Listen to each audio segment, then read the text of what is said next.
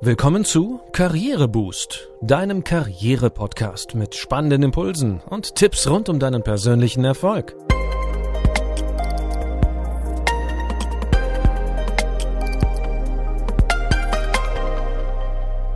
Hier erfährst du, wie du Schwung in dein Arbeitsleben bringst und beruflich durchstarten kannst. Ich bin René, schön, dass du wieder dabei bist. In Folge 36 geht es heute um einen konstruktiven Umgang mit Fehlern, wir teilen ein paar Gedanken von Carla Schlepfer zu diesem oft schwierigen Thema. Sie hat an der University of California in Berkeley studiert und ist ein zertifizierter Coach für systemisches Management und Change Management.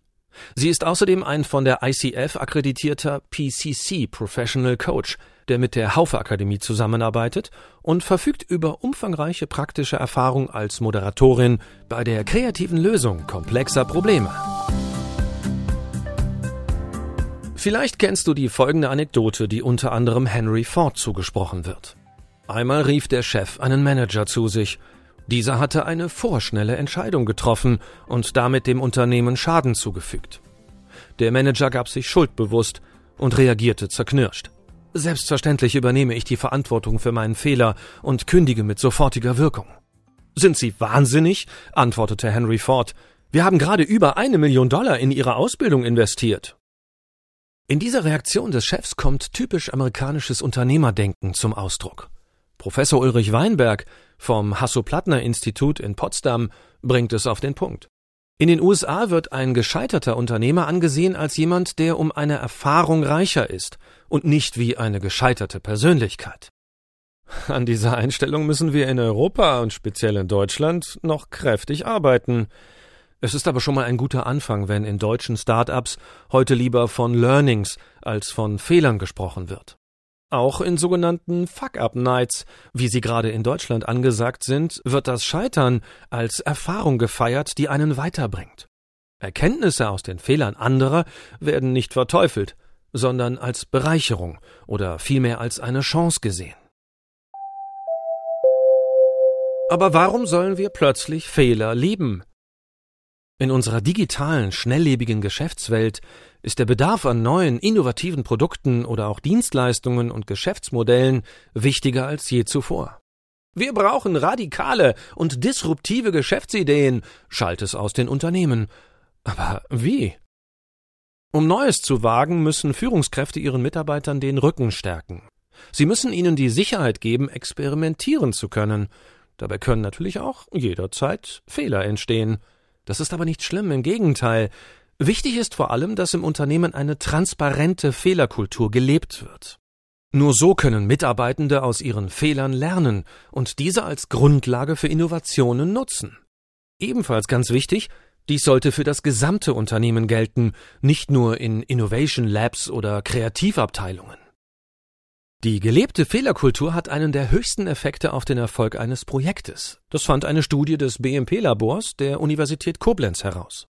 Die Untersuchung zeigte, dass bei 83 Prozent der Projekte, die erfolgreich abgeschlossen wurden, eine Unternehmenskultur gelebt wurde, die Fehler nicht nur als unvermeidlich, sondern sogar als Chance betrachtet. Fehler wurden als Grundlage zum Lernen und zur Entwicklung von Innovationen akzeptiert. Bei 72 Prozent der nicht erfolgreichen Projekte herrschte dagegen ein restriktiverer Umgang mit Fehlern. Das heißt, sie wurden im Grunde nicht als Option akzeptiert. Fest steht, Innovation ist immer auch eine Entdeckungsreise. So abwegig es auch klingen mag, Innovation stellt ganz andere Anforderungen an eine Führungskraft, als sie beispielsweise das Kerngeschäft benötigt. Untersuchungen von Professor Nathan Thur, der als Assistant Professor of Strategy an der INSEAD Business School in Frankreich lehrt, bestätigen dies. Er konnte zeigen, dass die Innovationsmanager bei besonders innovativen Unternehmen keine Experten darin sind, ein herausragendes Produkt zu erfinden. Im Gegenteil, ihre Kernkompetenz liegt vor allem darin, dass sie eine Organisation entwickeln, die aus Misserfolgen schneller, effizienter und konsistenter lernt als die Konkurrenz. Aber wie kannst du als Führungskraft eine konstruktive Fehlerkultur in deinem Unternehmen aufbauen? Folgende fünf Tipps helfen dir bei der Umsetzung. Erstens Schluss mit Shaming, Blaming and Naming. Das häufig praktizierte Naming-Blaming-Shaming-System, das den Schuldigen identifiziert und anprangert, hm, ist eine super Sache, um das Selbstvertrauen einer Person zu zerstören. Mit einer solchen Praxis der Schuldzuweisung werden Ängste geschürt, und Mitarbeiter trauen sich nicht, ihre Fehler zuzugeben. Vielmehr werden sie regelrecht dazu gedrängt, Fehler eher zu leugnen. In einer konstruktiven Fehlerkultur gibt es dagegen einen offenen, nach vorne blickenden Umgang mit Misserfolgen. Statt eine inquisitorische Haltung einzunehmen, geht man in einer lernenden Kultur positiv mit Fehlern um. Und dazu gehört insbesondere die Entpersonalisierung von Fehlern. Fehler sollten nicht als ein persönliches Scheitern angesehen werden. Sie gehören zum Lernprozess dazu. Und daher sollten sie auch mit Empathie als eine spezifische Lernchance angesehen werden. Behalte dies immer im Hinterkopf und begegne deinem Team entsprechend. Tipp 2. Mache deine Haltung Fehlern gegenüber sichtbar. Um eine offene Fehlerkultur zu etablieren, ist es wichtig, Fehler zu entpersonalisieren. Nur so kann sich eine offene Haltung entwickeln. Jeder Mensch hat durch seine Erfahrungen eine individuelle Haltung im Umgang mit Fehlern entwickelt. Ebenso hat jeder Mitarbeiter gelernt, wie das Unternehmen mit Fehlern umgeht. Der erste Schritt in eine konstruktive und lernende Fehlerkultur besteht nun darin, diese vielfältigen, individuellen und institutionellen Fehlerhaltungen im Unternehmen sichtbar zu machen. Sprich mit einzelnen Kolleginnen und Kollegen darüber und hinterfrage gegebenenfalls das aktuelle System im Umgang mit Missgeschicken. Nur so kann eine Änderung der Fehlerkultur stattfinden. Der dritte Tipp lautet, Versachliche Gespräche über Fehler. Als Teamleiter oder Chefin solltest du den transparenten Umgang mit Fehlern vorleben. Du solltest in der Lage sein, das Gespräch über Fehler zu versachlichen. Hierzu kannst du Beschreibungen von Fehlern, die gemacht wurden, sammeln. Erstelle dann eine Übersicht und clustere diese.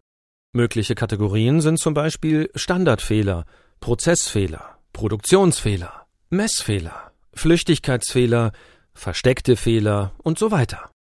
Wähle die Fehler aus, die nicht auf ein rein technisches Problem zurückzuführen sind. Ordne diese dann den Typen menschlicher Denkfehler zu. Diese können beispielsweise eine falsche Deutung sein, Entscheidungen wurden zu schnell getroffen oder es herrschte ein Informationsmangel. Nutze konkrete Kriterien, um dir einen systematischen Zugang zu Fehlerursachen zu verschaffen. Nun zu Tipp Nummer 4. Belohne Offenheit und Ehrlichkeit. Ein Fehler oder Misserfolg ist an sich natürlich nicht erfreulich. Führungskräfte sollten aber dennoch einen offenen Umgang mit Missgeschicken pflegen. Dazu ist es wichtig, eine andere Bewertung vorzunehmen, indem du beispielsweise die Anstrengungen der Mitarbeiter anerkennst. Du solltest es auf jeden Fall immer honorieren, wenn Mitarbeitende Fehler nicht vertuschen, nicht kleinreden oder sich permanent aus der Mitverantwortung herauslavieren. Du solltest es auch unbedingt anerkennen, wenn sich Mitarbeiter aktiv einbringen, um die Verkettungen aufzudecken, die zu einem Fehler geführt haben. Last but not least unser fünfter Tipp. Experimentiere mit Prototypen. Neue Produkte oder Dienstleistungen werden in manchen Branchen als Prototypen mit den Kunden zusammen erprobt. Dabei handelt es sich um sogenannte MVPs, MVPs, Minimum Viable Products, dieses Vorgehen spielt zum Beispiel beim Design Thinking eine wichtige Rolle. Design Thinking bietet als Innovationsmethode eine ausgewogene Balance zwischen kreativen und analytischen Verfahren. Diese Mischung motiviert Teams, Coaches und Projektpartner dazu, mit Problemstellungen und Lösungsansätzen experimentierfreudiger umzugehen. Die Arbeit mit Prototypen beinhaltet im Design Thinking die Erlaubnis, Fehler zu machen und manches einfach mal auszuprobieren was für eine Befreiung. Angst wird reduziert, Mut wird freigesetzt, Ideen müssen nicht auf Anhieb perfekt sein und gelingen. Im Gegenteil, Kreativität braucht genau diese konstruktive Fehlerkultur. Anstatt die gesamte Energie in Kontrolle und Fehlervermeidung zu stecken, akzeptiert man im Design Thinking, dass Fehler in einem gewissen Maße unvermeidbar sind. Sie werden nicht vertuscht und verteufelt, sondern als eine erstrebenswerte Lernchance honoriert. Smart Scheitern ist sogar ausdrücklich gewünscht. Astro Teller, der Innovationsguru von Google X, fasst die Problematik sehr schön zusammen, wenn er sagt, Sie müssen Leute für das Scheitern belohnen, Wenn Sie das nicht tun, werden Sie kein weiteres Risiko auf sich nehmen und keine Durchbrüche erzielen. Wenn Sie Scheitern nicht belohnen, werden die Menschen aus Furcht vor den Folgen auch an zum Scheitern verurteilten Ideen festhalten. Das kostet Zeit und zehrt am Geist der Organisation. Du siehst, Wandel, Erneuerung und Innovation brauchen einen gestalterischen Freiraum, in dem Fehler, Experimente und kalkulierbare Risiken unverzichtbare Lernchancen bieten. In einigen agilen Kreisen heißt es, dass Scheitern als eine mögliche Konsequenz angenommen werden muss. Fail early to succeed faster. Wenn du mehr inspirierende Gedanken darüber bekommen möchtest, wie Wertewandel, Innovation und Digitalisierung zum Erfolg führen, empfehle ich dir das Buch Das dynamische Unternehmen. Carla Schlepfer und ihr Co-Autor Martin Welz haben darin eindrucksvolle Fallbeispiele und eine Vielzahl zukunftsfähiger und praktischer Lösungen zusammengestellt. Das war's wieder für heute. Ich denke, der tiefere Sinn der Redensart Irren ist menschlich ist deutlich geworden. Jeder Mensch macht Fehler. Diese können aber durchaus eine Chance sein, also nutze sie. Inspiration und nützliche Tipps für deinen Joballtag bekommst du regelmäßig hier in unserem Podcast. Also, am besten abonnierst du ihn in deiner Podcast-App, um keine Folge zu verpassen. Wir freuen uns auch, wenn du Karriereboost auf Instagram oder LinkedIn folgst. Herzlichen Dank, dass du heute mit dabei warst. Bis zum nächsten Mal.